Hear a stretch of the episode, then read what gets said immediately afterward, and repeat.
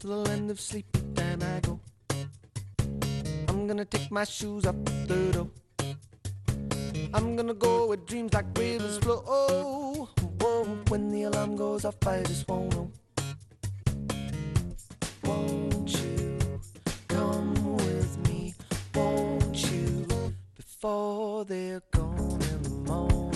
Pues aquí estamos en tiempo de tertulia con nuestros invitados en el día de hoy. Hitor Cobanera, ¿cómo estás? Muy bien, Egunon. Egunon. Todo bien. Miquel Jauregui. Egunon, Coldo. Ángel Toña. Egunon, buenos Pues a- días. y a los oyentes a los que vamos a invitar a través del 688 88 77 88 para que vayan dejando sus comentarios en el día en el día de hoy.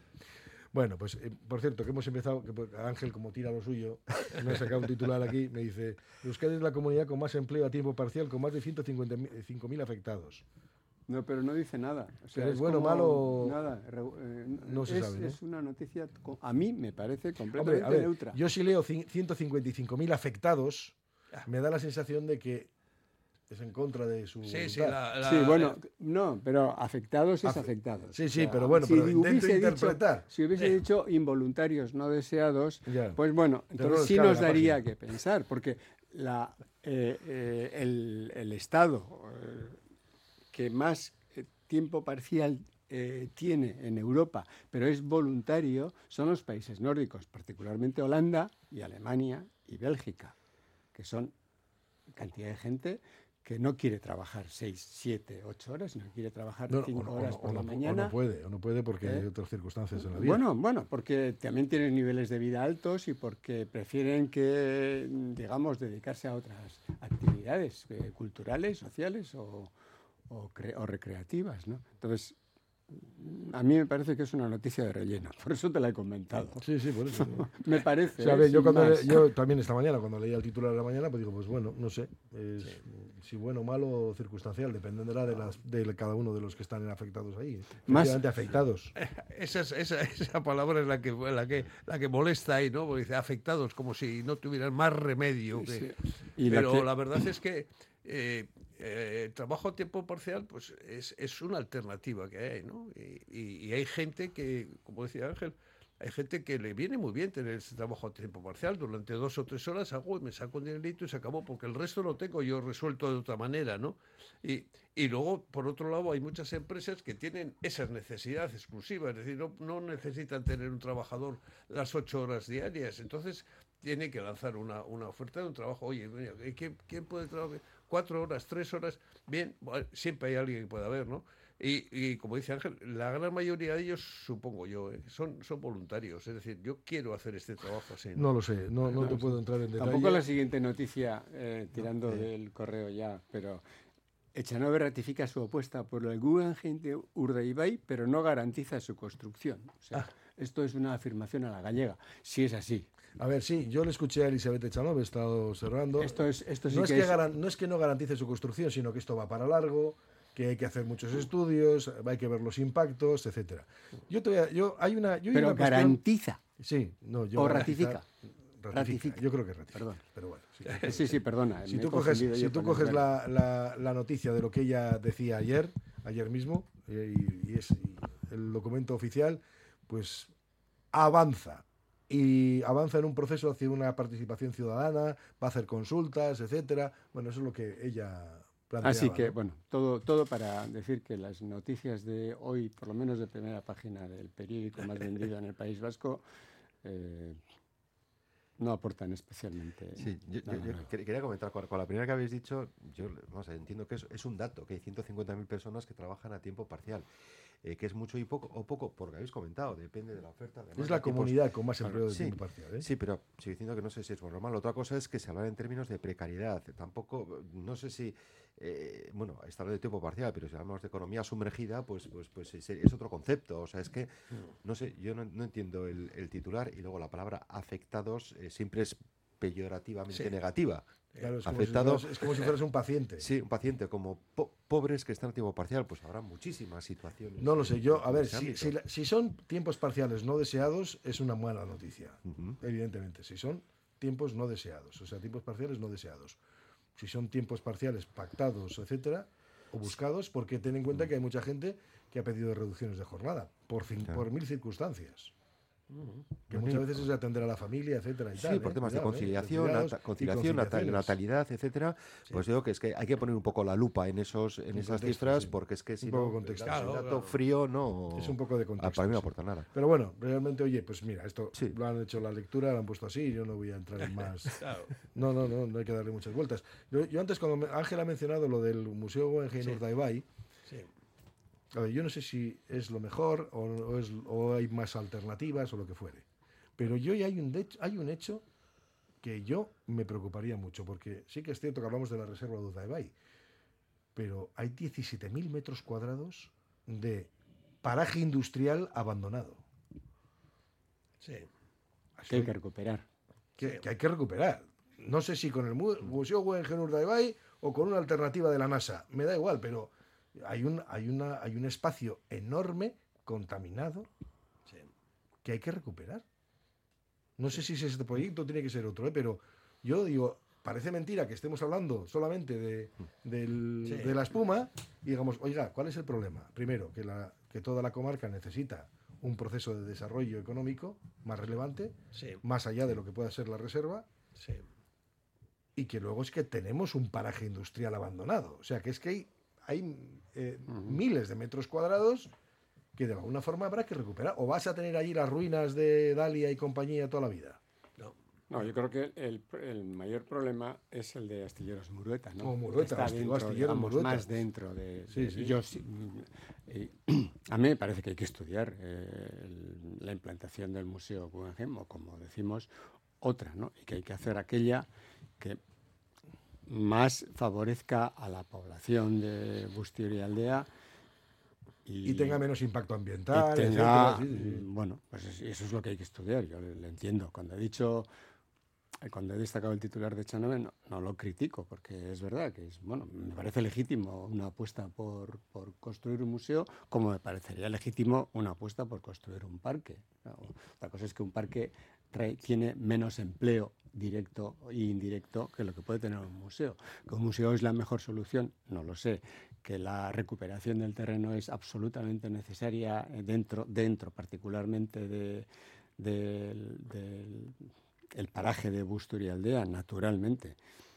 Ah, Yo creo que el tiempo nos irá diciendo y decantando, ¿no? Y no soy ni partidario ni contrario, porque no lo sé. Mm, Recuerdo, porque éramos jóvenes, pero tenemos que recordar el debate que hubo con el Guggenheim y, sin embargo, es un debate que hoy está Superado. superado, ¿no? Entonces, bueno, vamos a ver si el tiempo es capaz de dejar las cosas en un sitio de consenso lo más amplio posible. No, yo lo que comentabas, yo creo que eso es un poco la, la- la clave. Hay, hay un espacio casi de industrial, contaminación, etcétera. Claro, eh, que se, nunca, nunca se sabe qué han sido primero, si la, industria dentro de las ciudades que se ha comido a la ciudad o la ciudad que se ha comido a la, industria. Pero es cierto que hay, hay zonas donde actualmente, eh, que igual, como digo, pues, en muchos ámbitos que nacieron eh, industrias y ha creado la ciudad. Claro, ya la parte industrial no está en un entorno adecuado para desarrollar su actividad. Lo peor que puede pasar es que se quede como está. Claro. Y luego hay que ver eso cómo encaja con una actividad económica que sea sostenible, que encaje con el entorno, con la parte ciudadana, etcétera. Yo creo que es un tema, un tema complejo. Pero sí, sí, estoy como contigo. La, pe- la peor, la peor solución es dejarlo como, como, co- como está. No, es que al final sabe se lo que pasa, que no en- oigo, es que no oigo nunca alternativas. Ujú. Ah, O sea, la alternativa que es levantar todo lo que hay ahí, porque en Astilleros Murueta no puede empezar a plantar robles. No. Bueno, no lo sé, no, no, sé cómo está ningún con el suelo, especialista. dices. Sí. El- no No, así mañana yo no puedo ir Ah, a no, no, no, no, ¿eh? eso no. ten en cuenta, ¿eh? no puedo. No, tú no, No, pero bueno. No, no, pero que hay que, hay que recuperar ter- el terreno. El terreno está Sí. contaminado, ¿eh? Y sobre todo ya no me Sí, refiero sí. a astilleros, eh, No, ese- astilleros, Dalia, etcétera. Es que hay un montón de, de edificios bueno, Dalia está. Dalia está en el centro de Guernica, o sea, Dalia es otro problema. Sí, sí, ese. pero- yo, hablaba de pero Dalia, aparte- ¿eh? parte de Dalia. Sí, que Dalia eso está en el centro de Guernica. Sí, lo que pasa es que el proyecto cualquier- del museo, el proyecto del museo, al menos tal y como lo explicaban ayer también, que yo creo que ha tenido, un- yo creo que ha tenido un déficit de comunicación relevante en todo lo que ha sido el museo. Yo creo que el déficit de comunicación ha sido brutal. Pero se está hablando también de un proyecto cultural, etcétera, asociado a todo ello, Ya. que se recupera precisamente con todo ese tipo de, de instalaciones. Ya, pero lo, primero, lo primero que hay que hacer, como dices, Coldo, es eh, poner aquello en, en condiciones. Es decir, todo lo que esté contaminado, etcétera, es, eso es lo primero que tienen que hacer. lo primero, antes de empezar a discutir si ponemos eh, un museo, no ponemos museo, ponemos qué hacemos. Eso. Y luego, a partir de ahí, pues pensar en... primero, y, hacer- luego, y luego hay que pensar en un proyecto económico. Exactamente, Porque sí. el proyecto económico, a ver, porque Sí, la reserva de la biosfera está estupendo, y maravilloso, sí. pero allí lo que están buscando son rendimientos económicos para la zona. ¿eh? Sí, sí, sí, lo sí. mismo que tendrían que buscarlos Sí. para Carranza, etcétera, y tal, en. Vizcaya, quiero decir, que son Sí. zonas que necesitan también Pero en- inyecciones, es- pero Guernica- respetando, respetando es- la zona de Guernica es un valle bastante grande donde hay mucho terreno edificable y de realizar actividades industriales Claro. Eh, en la zona de Dalia naturalmente, o sacar, no, naturalmente miento, perdonar, porque está demasiado en el centro de la ciudad, pero en los alrededores de Guernica hay mucha zona plana, llana, bastante, eh, con bastante capacidad de reconversión industrial. Para mí la duda es que precisamente en un lugar de reserva de la biosfera, que es desde es la Foru duda, a- esa es la duda, sí. desde hasta, bueno, pues hasta Bermeo, Sí. hasta Mundaca, bueno, ¿qué es lo que hay que hacer ahí? ¿no? Si ahí hay que hacer algo industrial, algo cultural o simplemente algo paisajístico, ¿no? No lo sé. Yo creo que eh, lo que sea más interesante para una ciudadanía tranquila, no para una ciudadanía polarizada, que es lo que estamos demasiado acostumbrados a, que, a decir, ¿no? Basta que tú digas A para que yo diga menos A. Hombre, pues así es difícil que nos pongamos de acuerdo. Yo, yo creo que depende también de qué tipo de actividad industrial estamos pensando. Eh, si estamos pensando en las fundiciones y Eso- eso antiguas, habría- o tal, eso eso por eso. no hay, eso. Eh, pero yo creo que hay actividades industriales que encajan en cualquier en cualquier comarca. Sí. Eh, actividades sí. productivas, además, eh, no solo actividades de servicios, etcétera, que pueden encajar perfectamente, pero, Mm. pero yo creo que tiene que haber muchas cosas. Primero, que exista suelo, que ese suelo se ponga a disposición tal, que encaje dentro de los planes del, del ayuntamiento, de la Mm. mancomunidad, etcétera, y a partir de ahí luego que existan proyectos que puedan ser implantables eh, eh, allí, pero yo desde luego, salvo algunas eh, excepciones, yo creo que muchas actividades se pueden desarrollar en, en- en- todos o casi todos los municipios. Sí, yo creo Claro, que claro. yo creo que además hay déficit de cosas ¿eh? para realizar en Vizcaya. Quiero que hay lugares para poder Sí. sacar adelante. Es como el, al proyecto, yo no sé si al final acabará eh, las ruinas de Lemoy, se acabarán siendo una piscifactoría, no tengo ni idea. Sí. Pero que lo que no puede seguir siendo una ruina está claro. No, por supuesto. Por supuesto. Lo que no puede seguir siendo una ruina. Esta es la realidad. Mm. Yo es lo que considero. Yo digo que, oye, y además, si hay, y luego hay, y luego hay comarcas, pues la de Guernica. Vale, yo no voy a entrar porque no conozco los detalles Sí. económicos realmente de la zona Pues de es Busturialdea. una zona que va a la pero, baja, pero es una zona, es una zona es que por la, industrial la, percepción es de declive fuerte, ¿no? Sí, sí. Declive industrial. Pero hay otras zonas que también necesitan en Vizcaya eh, impulso, ¿eh? Toda la zona sí. de encartaciones, Casi etcétera. todas. Por supuesto. Al final necesitan también que- impulso. Lo que, es, eh, lo que es realmente curioso es que es- solamente nos están hablando del Guggenheim, o sea, de poner un Guggenheim. Es decir, si hubiera un abanico de posibilidades, no me, refiero a 20 casas, no, sino 4 o 5 posibilidades hacer, entre ellas, dentro de ellas, esté también el Guggenheim, ¿no? Pero no, parece como que han focalizado ahí y se acabó, no, no se ha mirado nada, absolutamente nada más. Mira lo que dice Ángel, es que si hay unos terrenos planos en el, en el, en el entorno, etcétera, pues eh, allí se puede llevar eh, también el Guggenheim perfectamente, ¿por qué no? Y No, dejar, y dejar, y dejar todo. Pero no es tan bonito el lugar. O sea, Sí. yo sí entiendo. El terreno, si vosotros entráis bajando a Uchagane, desde Uchagane, eh, mucho más allí que Mújica, hasta, hasta Morenita, hay mucho terreno llano. ¿eh? Eh, esa es la zona que yo creo que está llamada a ser industrializada, en todo caso, mucho antes que la zona de Guernica hacia, hacia, la, la reserva de la biosfera. ¿no? Sí, sí. Yo creo que tiene Guernica dos zonas muy diferenciadas. Sí, sí. Sí, sí, no es así. ¿eh? Y dejar, y dejar como, como monumento paisajístico todo aquello, ¿no? Respetarlo, que es lo que, es lo que Claro, todos queremos que se respete, ¿no? Respetarlo, limpiarlo y dejarlo, eh, dejarlo con respeto. Pero bueno, me llama mucho la atención de que solamente se haya barajado, igual no, pero no nos lo han explicado. Solamente se ha barajado la eh, instalación de un museo que se llama Guggenheim. pa, pa, pa, pa, pa. Dice, pues no hay ninguna otra opción. No se ha rechazado o se ha, o se ha mirado alguna otra opción. No, ninguna. Yo tengo, tengo, tengo amigos eh, que han sido todos marinos y marineros Sí. y tiene, viene al cuento un poco de esto, eh, que han recorrido algunos, casi todo el mundo en barcos, y decía que hay, hay- decían que hay dos clases de puertos ¿no? en el mundo. Los, los blancos y los negros, los limpios y los sucios. Dice, los limpios son, los blancos son preciosos, son muy bonitos, pero no hay nada. Los sucios y los negros son feísimos, pero hay riqueza. Entonces, estoy hablando de hace 50 años. ¿eh? Entonces, yo creo que ahora es combinable la, la estética con la riqueza. Pero es verdad que es una combinación más complicada. Es más fácil, eh, es más fácil ensuciar generando riqueza que, que mantener la limpieza generándola. ¿Eh? Entonces, bueno, me sirve como, Sí, sí, pero bueno, mira, pero hablando de recuperaciones, es que eh, acabo de hablar esta mañana con Asiera Bonza, que es el concejal de proyectos estratégicos y, y proyección territorial, claro. eh, la la dices, bueno, Bilbao, ¿qué queda? Está ya terminando Zorrozaurre, dices, ahora va a llegar toda la zona de Abando, casas y demás, ahí no hay proyectos esto, tecnológicos, pero claro, luego empieza a decirte, no, no, espera un poquito, está Punta Zorroza, que vamos a hacer ahí el puerto, Sí. eh, luego tienes que, recon- tienes que eh, recomponer todo lo que es la zona de Olaveaga, pero es que luego la otra parte de la ría tienes donde están allí fábricas y pabellones y pabellones y pabellones, que, hay, que hay que solucionar eso también, que hay, que hay Sí, sí. muchos metros cuadrados, miles de metros cuadrados allí de Sí, pabellones que ya no están utilizados. Sí, por la sí. zona del matadero. Claro, son, sí, i- sí. son infrautilizados. Hacia, Zorroza, sí, Hacia sí. Zorroza, claro, dices, hay, que hay mucho pabellón. Y dices, ah, no, terreno, claro que hay, pero claro, luego hace falta proyectos. ¿sabes? Pues fíjate, la, No- no la gastar, ¿eh?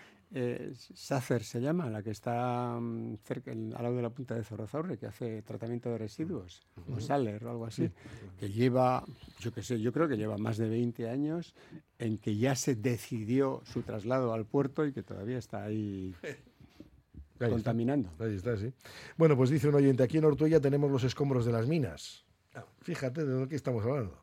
¿Qué han hecho? Dice, nada. Otro dice, no sé si se tiene en cuenta que la mayoría de la población de Urdaibai se ha posicionado en contra del museo. Sí. Sí, sí, no, no, hay que, hay que tenerlo en cuenta. Claro, por eso lo que decía yo que se ha polarizado. ¿no? Eh, en general, en Busturialdea, en las elecciones municipales, hubo un, un trasvase de votos muy importante entre del PNV a Bildu. Y seguramente uno de los factores que influyó fue esta polarización en- de este debate. Uno, no. La comarca necesita inversión en empresas de I+D que generan empleo de calidad, hospital comarcal que soluciona las necesidades de la comarca, un desarrollo de transporte ferroviario adecuado.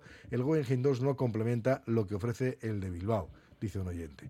Otro dice, ellos no sé qué proponen, pero actualmente da pena verlo. El Guggenheim activaría economía, empleos, hostelería, o sea que ya vemos que hay un oyente que estaba a favor.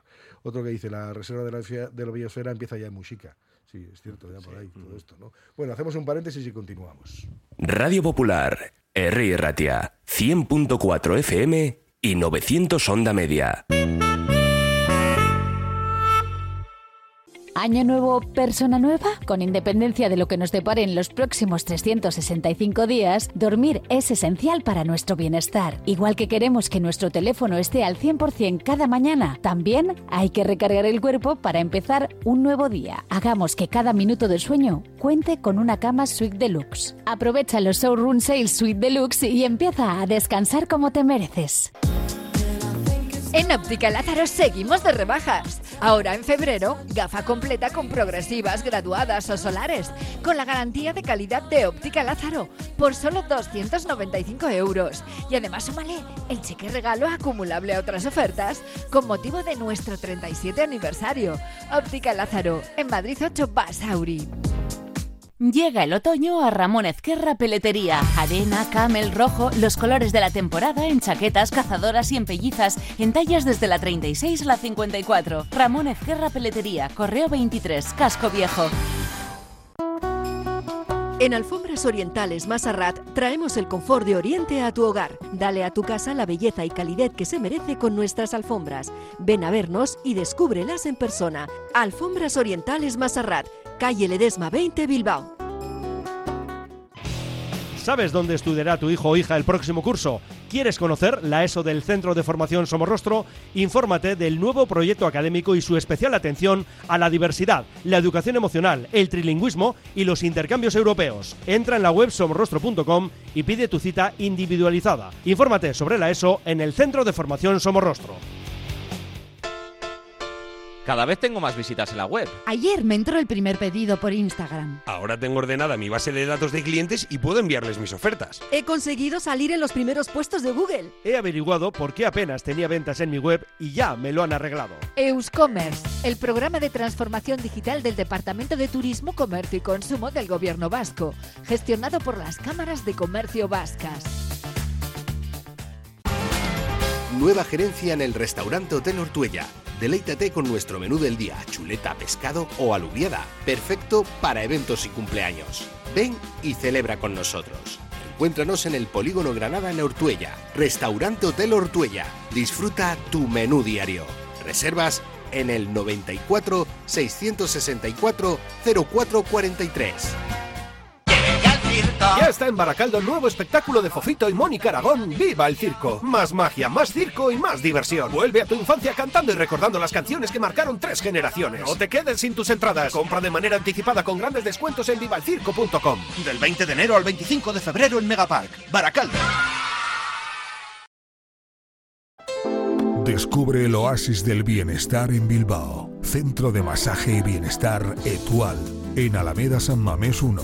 Ofrece masajes terapéuticos, relajantes, drenaje linfático y más. Sumérgete en la experiencia de la chocolaterapia o la miel. Además, disfruta de nuestra exclusiva sauna de infrarrojos. Renueva cuerpo y mente en Etual.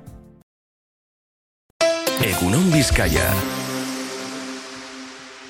Bueno, pues aquí estamos en esta sintonía, la de Radio Popular, Erri y Ratia, y en el es que los oyentes nos proponen temas, me van proponiendo temas según vamos avanzando, van sacando unos y otros. Bueno, eh, solamente por tocar al menos en el ámbito político, ayer aquí Arnaldo Tegui casi estaba ofreciendo una especie de pacto de gobierno entre Euskal Herria Bildu y el Partido Nacionalista Vasco, aunque luego lo habría ya a otras fuerzas también, porque decía que tenía que ser un proyecto innovador.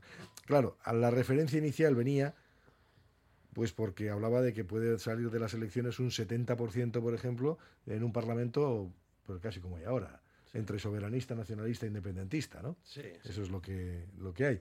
Es la, opción, bueno, es la opción preferida por los ciudadanos en el sociómetro que publicó el gobierno vasco. ¿eh? La primera opción. Sí, sí, no te digo que no. ¿eh?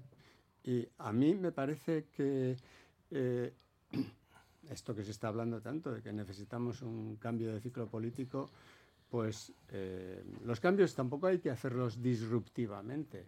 O sea, mm, porque seguramente no se hacen bien o son, corren bastante peligro, con lo cual, eh, bueno, me parece que es una opción que, que habrá que ver, evidentemente, del el resultado electoral que haya pero que nadie tendría que rasgarse las vestiduras porque esa sea eh, la opción resultante final, ¿no? Eh, ya sé que, eh, bueno, no sé, es muy posible que al Partido Nacionalista Vasco le, le- y al Partido Socialista le convenga más por comodidad y por continuidad, pues la continuación del actual gobierno. Pero eh, creo que la ciudadanía está pidiendo un cambio, como también se ha vislumbrado algo en Galicia, ¿no? Es verdad que ha ganado el PP, pero si vemos el voto izquierda-derecha, eh, es igual que el de otros años, con muy pocas variaciones, un 2% por encima a la derecha de la izquierda, con un voto mucho más disperso, y aquí todo apunta a que también el voto de la izquierda de Bildu mm, va a, a crecer sustancialmente. ¿no? Todas estas cosas de que, bueno, mm, tienen que mm, eh, desdecirse de lo que han dicho hasta ahora sobre el daño causado y tal. Bueno, yo estoy de acuerdo en que creo que eh, todos los pasos necesarios para la reconciliación de este país hay que darlos, ¿no? Pero al mismo tiempo mm, estamos discutiendo de, la graduación de los pasos que se han dado, no de que se hayan dado o no pasos ya, con lo cual eh, a mí no me parece una mala opción. Me parece francamente la opción que desean la mayoría de los vascos. ¿Eh? Con independencia de que me parezca absolutamente respetable cualquier eh, decisión que la mayoría del Parlamento vasco que eh, resulte eh, decida, ¿eh? O sea, incluida la continuidad del actual gobierno eh, PNV-PSE incluida un- una alianza de izquierdas que la veo absolutamente improbable, ¿no? del PSOE con, con Bildu. Hombre, yo- no sé, yo creo que va a ser una forma de mantener todos los, los, los frentes abiertos. Es decir un día una cosa y otro día, pues, no sé si la contraria o algo, o algo, o algo parecido. Eh, eh, yo creo que más tiene que ver con el, con, con- con- con- el programa o con la visión que tenga cada, cada partido respecto a lo que están eh, vendiendo, entre comillas, a los, a los ciudadanos. Yo le doy a apelar al 70%, que es una mayoría, una mayoría, a ver, chale, independentista, etcétera, bien, pero si vamos a otro extremo, también el, el PP y el PSOE en Madrid tienen un, un 80%. Y dices, bueno, puede haber un, un frente españolista respecto a un frente eh, autonomista ¿eh? Eh, eh, con otros. Bueno, yo creo que no sé, es, eh, no sé si es un canto al sol, decir que es una posibilidad, las posibilidades son todas, siempre y cuando den, den las mayorías, pero yo creo que, que- que luego la, la realidad es que, bueno, pues, eh, Sí. pues será complejo como son complejas hasta las, las posiciones, pero no sé. Sí, no, la realidad vendrá con las elecciones, que todo acabe, ¿no? Las elecciones no van a decir qué es lo que quiere la gente, ¿no? Pero a mí, a mí no me sabe mal, eh, no, no veo mal un, un- un gobierno de, de coalición de dos, tres, cuatro partidos, ¿no? Yo no lo veo nada mal. Es que si pones cuatro, has metido a todos, ¿eh? No, no, ya. Sí, te digo, vamos. Pero- pero o sea, no. yo por contar, vamos, digo ya. Sí, pero no, no, no aquí, no aquí, sino en cualquier sitio, ¿no? Es así. Entonces yo, yo no lo veo mal, porque es que para mí es que es un poco, ese es el reflejo de lo que eh, la sociedad quiere, ¿no? Porque que haya uno que sea el dueño del caserío, pues chico, pues eh, oye, yo prefiero que el dueño del caserío sean tres o cuatro, ¿no? Y, y decidan si cambiar el tejado o no cambiar el tejado de esta manera o de la otra, eh, y que se pongan de acuerdo y que no haya una crispación también, y que es lo que estamos viendo últimamente entre, entre ellos, ¿no? Que se, que se entiendan muy bien y que, y que traten de llegar a acuerdos para el caserío ponerlo bien, ¿no? A todos, a, a- a los, a los que queremos, ¿no? Porque si efectivamente eh, votamos, eh, sale un solo partido, y es que jo, al final cabe, aunque sea el partido que tú que tú adoras, ¿no? Al final seguro que hay que, que arrollan y que hay, hay que hay cosas eh, muy negativas, ¿no? Yo es que y, y se quedan sí que se quedan sin escuchar las voces de otras de otras personas y de otros partidos. A mí las mayorías absolutas, lo he dicho muchas veces, debe- para mí deberían estar prohibidas Vale, muy de bien. antemano. No, es verdad, deberían estar prohibidas de antemano, porque Sí. mí yo lo que prefiero son coaliciones para que haya diferentes sensibilidades. Sí. Lo único que si aterrizo, si aterrizo, realmente creo que ahora mismo no se dan las circunstancias para una para un acuerdo entre Euskal Herria Bildu y el Partido Nacionalista Vasco, como tampoco las veo entre Euskal Herria Bildu y el Partido Socialista de Euskadi. No lo veo. Primero, no lo veo porque la amalgama, si, si el factor que amalgama es solamente el concepto soberanista, no funcionan las cosas. Yo No van a creo que no es eso, ¿eh? No, no, no, no, que el planteamiento es ese. Y eso No, el que... planteamiento no- bueno, yo no sé lo que ha dicho Tegui porque no lo escuché. No, no, no, pero- lo que ha dicho es eso, pues buscar sensibilidades. No, no creo que, el- que el- si la hay, eh, la, la, eh, la fuerza más importante, o sea, el signo de identidad debería ser el de partidos abertzales, sino el de partidos en clave de país, en clave de país, que miran hacia los intereses de los ciudadanos y particularmente de los intereses Pero, pero de los ciudadanos. eso no se ha dado siempre, Ángel. Sí. Pues ya está, es que se ha dado siempre. eso, eso al final se traduce en un- una confluencia Luego, de luego, hablas- política luego hablamos de políticas, sanitaria, claro, etcétera, que luego hablamos de políticas y de criterios políticos. Yo, por ejemplo, pues de criterios políticos, pues es que eso está puesto sobre la mesa. Digo, ¿no ha ocurrido eso siempre? Sí, no vamos a inventar la rueda ahora, a estas alturas. Que me refiero, ¿eh? que no, que, que yo, hago- a ver, yo cuando, cuando se dice que la ciudadanía responda, pues efectivamente yo soy de los que responde. O sea que me parece que es natural que sean los ciudadanos los que decidan eh. qué es lo que quieren. Lo único que hay que recordar que estamos en mayorías parlamentarias, y esto en Madrid lo estamos viendo, es decir, Sí. que gana aquel que obtiene más apoyos, no el que más ha votado la gente. Oh, Por poner un ejemplo. ¿eh? Lo digo, y luego, claro, luego aquí hay un oyente, por ejemplo, que dice una cosa con la que yo también comparto eh, la reflexión. Dice, eso de decir la mayoría de los vascos se verán en las urnas, pues además que la mayoría salga del famoso 25-25-25, si fuese como en Galicia, por ejemplo, igual el resultado sería otro. Y yo estoy absolutamente de acuerdo. Yo siempre me ha parecido que el 25-25-25 es injusto. Que mi voto valga 5 menos que el de uno a la vez, me parece injusto. 5 veces menos, me parece injusto. Sí, sí. Sí. Claro, y a ver quién tiene ganas de ponerle el cascabel a ese gato. Nadie. A ver quién le quiere poner. Eso supuso una ruptura, ¿eh? Claro que sí. el partido hegemónico. Sí, sí. Quiero decir, ¿eh? Sí. Eso- Sí, sí. Esto es historia, esto es nada más. Pero claro, 25, 25, 25. Y dices, pues yo no, no aguanto. Es que en Galicia no ocurre eso. En. Galicia los- eso va, por, va por proporción en función de la, del territorio.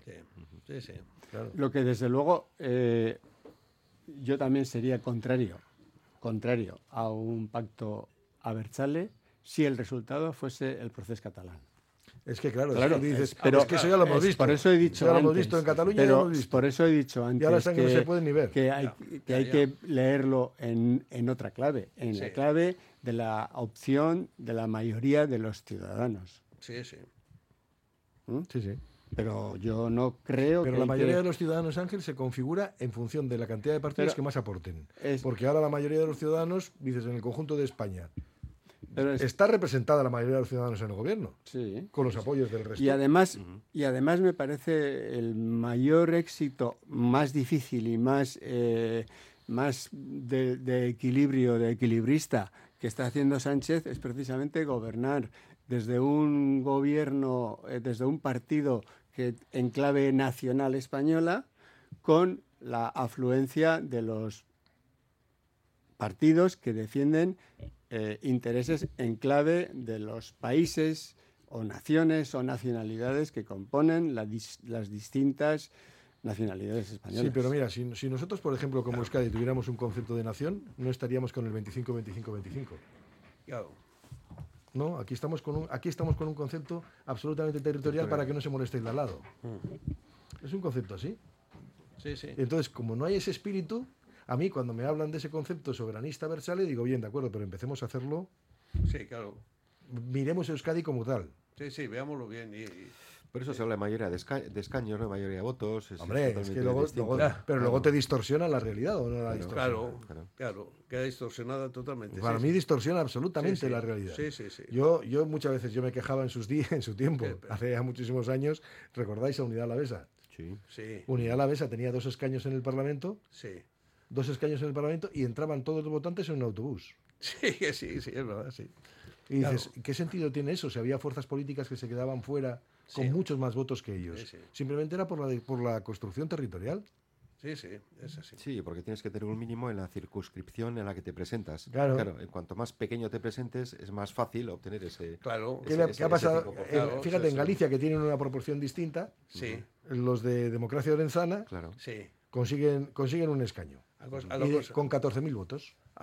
Es Claro, y te dicen el resto de las fuerzas, oye, es, Vox te dice, tengo treinta y tantos mil, claro, las tienes en todos los territorios. Claro, claro. Estos claro. los tienen concentrados en uno. En uno, claro, claro. Que eso es lo que pasa en Álava. El reparto de escaños es el mismo que en Vizcaya. Aquí en Vizcaya, para sacar un escaño, necesitamos muchos más votos Mucho más votos que en Álava. que en Álava. Eh, sí, sí, sí.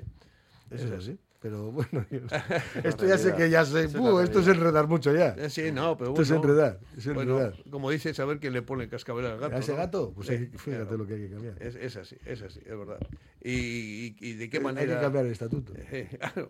¿Y de qué manera lo hace? ¿no? Dice, bueno, no, eso vamos a borrarlo. ¿Y ahora cómo lo hacemos? A partir de ahora, ¿cómo lo hacemos? eh? ¿Hay alguna idea?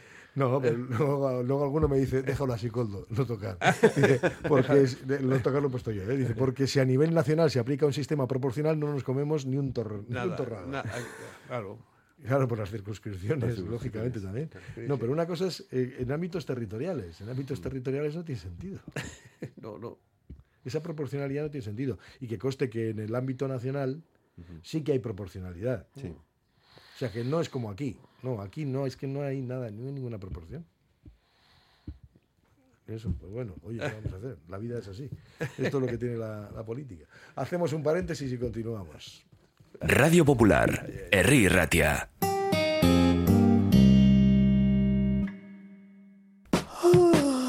Buenos días. ¿Otra mañana con la sensación de no haber descansado? Hay quien se levanta de la cama y quien se levanta deluxe. Porque dormir es esencial para nuestro bienestar, no pases más noches de tu vida con dolores y problemas de sueño. Visítanos, te daremos la solución. Aprovecha hasta el 29 de febrero. Precios especiales en nuestras camas de exposición. Suite Deluxe. Cambiamos tu cama. Mejoramos tu vida.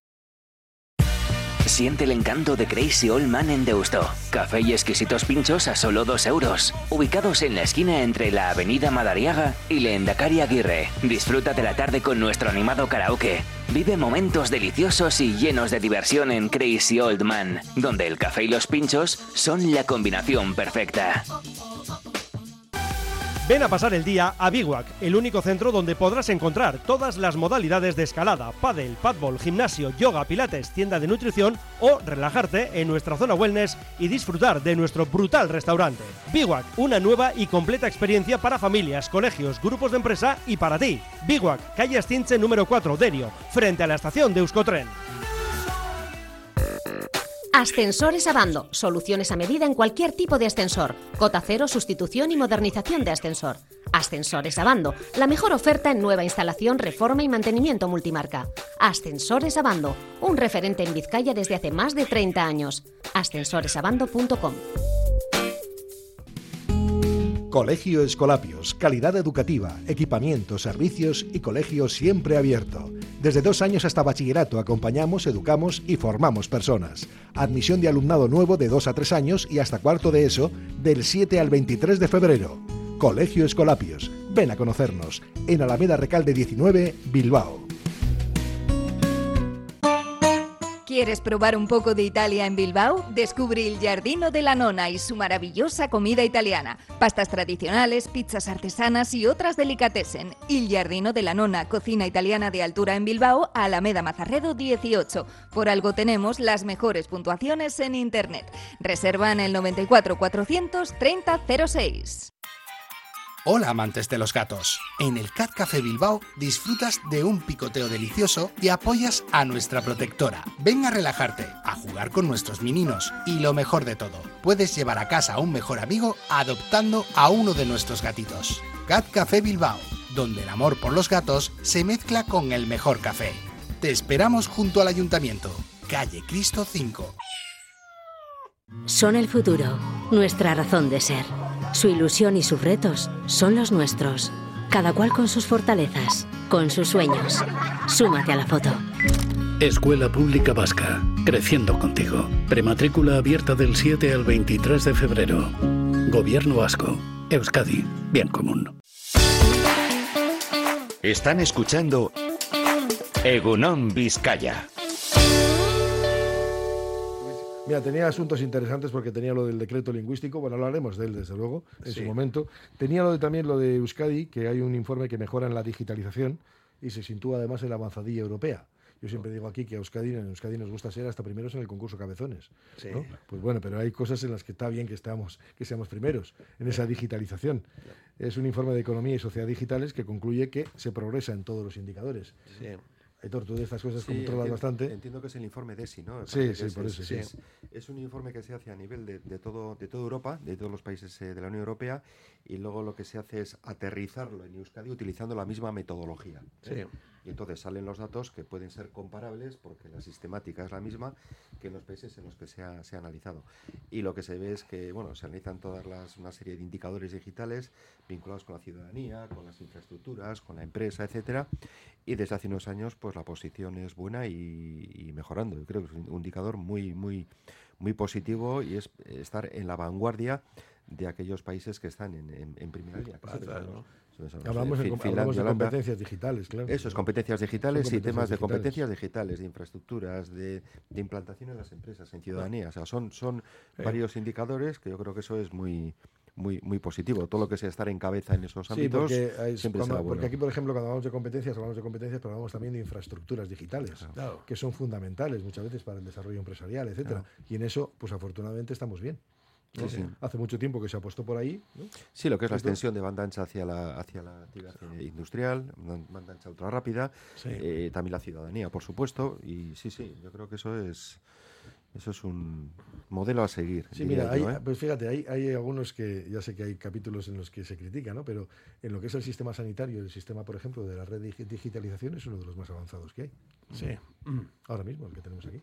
Hombre, es que luego ya, hablando en el ámbito industrial, si, si, si no tienes esa infraestructura, difícilmente te puedes plantear otros ámbitos de smart industry, etcétera y tal.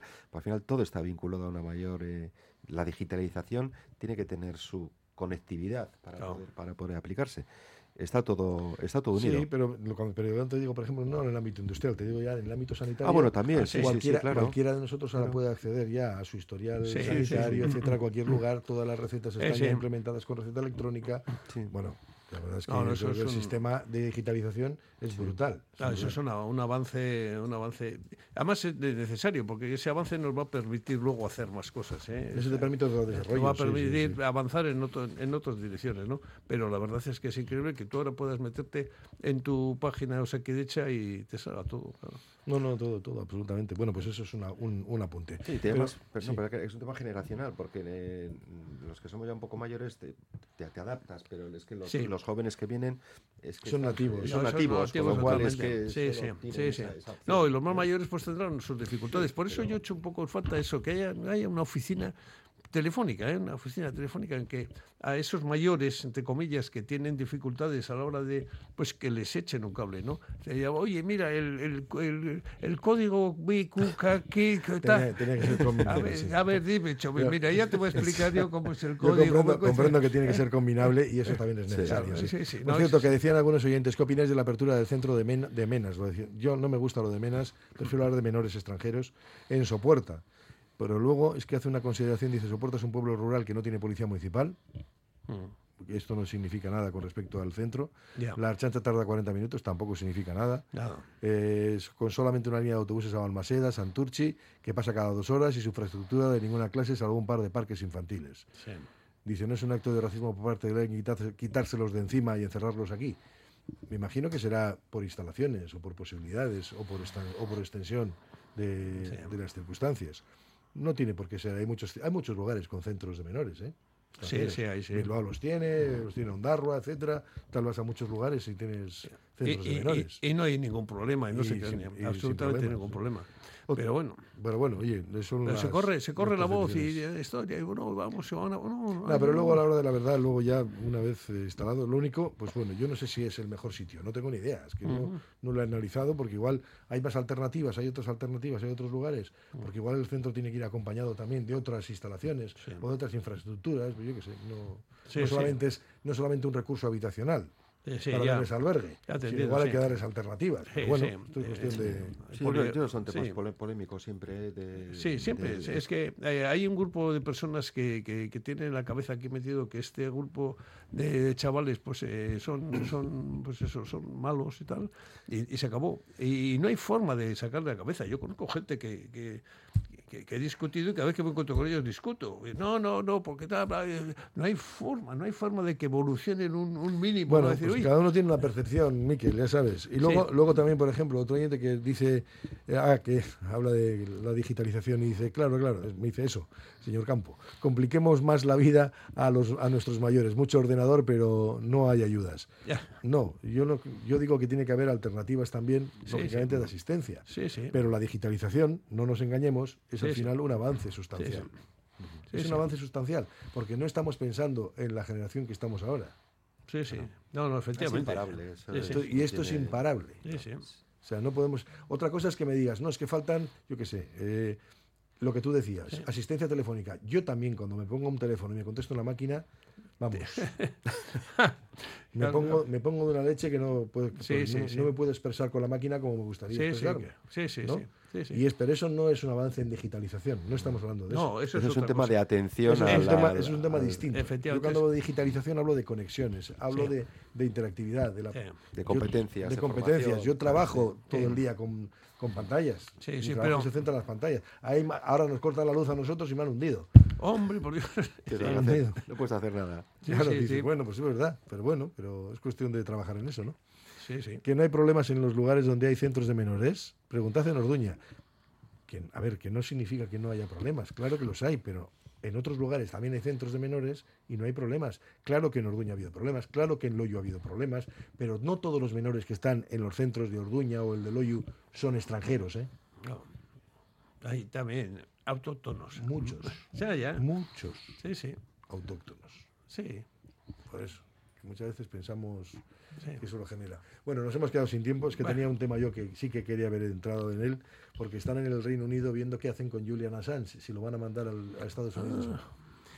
Eh, yo esta mañana hablaba del matar al mensajero, que es lo que creo que ha pasado con este hombre durante mucho tiempo. Mm. Claro, te van a juzgar por espionaje, etcétera, por haber sacado documentos, por haber puesto encima escándalos para los que los sujetos del escándalo no han tenido casi consecuencias, Mm. por no decir ninguna. Y al que le van a meter un paquetón, bueno, que ya lleva años metiendo paquetón, es a él. Sí. No, Por revelar Es, información. es terrible las democracias como son, ¿eh? Sí, sí, sí, pero... ¿Cómo son las democracias? Es así. Y, y, pues eso, tener el coraje de hacer esas cosas, pues... es así. Tiene esos, esos, esos precios. Eso, sí. Bueno, pasa que pes- pesa más el, el- el revelar información, no sé si confidencial, oculta, Sí. etcétera, que, el, Sí. que el ga- ver la veracidad y las consecuencias de esa, Ah, de ah, esa- bueno, de esa hombre, ya. información. Claro, claro. Ese es el Ya. tema. Pero siempre, ¿cu- ¿cuántos años lleva? ¿Ya 20 o...? Pues, Claro. 20 años. Estamos hablando del ¿no? problema de Wikileaks, De pues Wikileaks, fíjate, sí, sí, porque estuvo hace- ocho años metido en la embajada de Ecuador. Ecuador, Sí, ujú. sí. Luego pasó otros cinco años ahora en el Reino Unido detenido. Ujú. Ya había tenido problemas anteriormente, claro. O sea que dices, bueno, es- es que llevas toda una vida en esto. ¿Y qué hizo? Pues desvelar asuntos tan graves como lo de la prisión de Abu Ghraib, por ejemplo, Ujú. las escuchas telefónicas a los líderes europeos por parte de Estados Unidos. Ese tipo de cuestiones se pusieron sobre la mesa porque, porque Wikileaks y estos señores decidieron sacarlo a la luz. Y dices, hombre, ¿y ahora le estás persiguiendo a él? ¿Por qué no persigues a todos aquellos que hicieron aquello? Claro, porque tienes que perseguir a tus presidentes. Es un problema. Es un problema. Pues sí, pero dirán que es aplicar la ley. Ah, no, no tengo ninguna duda que sea. Pero no, no, pero Justo. a ver, las leyes y las democracias tienen leyes que son injustas. Sí, sí, claro. Que algo esté en la ley no significa que la ley sea justa. Sí, sí. Es legal, no justo. Que no tiene nada que ver. ¿no? Es como cuando hablas de la verdad. Hay una verdad judicial y otra es la verdad. Sí. La verdad judicial, para García Castellón tengo cual- claro cuál es la verdad judicial, pero yo sé cuál es la verdad. Sí, sí, sí. Pues sí. bueno, sí, interpreto cuál es la verdad. Un buen ejemplo. Es Goldo. distinto. Un Sí, buen sí. ejemplo, Goldo, sí, sí. No, no, no, no tengo ninguna duda, pero Suiza tiene otra verdad judicial distinta a la que tiene García Castellón. Sí, sí. Y le está diciendo, oye, esto que estás contando no. es una milonga política y no es una milonga jurídica. Así que olvídate. sí, sí, sí. Claro, No, pero se ofenderá, seguro. se va a ofender. Se va a ofender. García Castellón está haciendo esto, como lleva haciéndolo mucho tiempo, pues porque le queda muy poco en el convento. Ah, bueno, No, es que se jubila a final de este. Antes de final de este año está jubilado. Ah, sí, pues Sí, mira. Entonces, está de retirada. Ah. Entonces ya da igual que le condenes por prevaricación, porque Le da igual. le vas a quitar unos meses de trabajo. Eso es. Nada más, de enredar. Adiós. Que es lo que lleva haciendo durante mucho tiempo, enredar. Con la connivencia de aquellos Que le... que, cuyos enredos les vienen bien. Sí, sí. Los dan en esa sombra. Sí, sí, por eso. Bueno, pues nada, hemos llegado así al final. Ángel Toña que ha tenido que marcharse también rápido. Pues eh, Miquel Jauregui, Aitor Cobanera, que tengáis una buena jornada, un buen día. Igualmente, igualmente, Disfrutad de todo.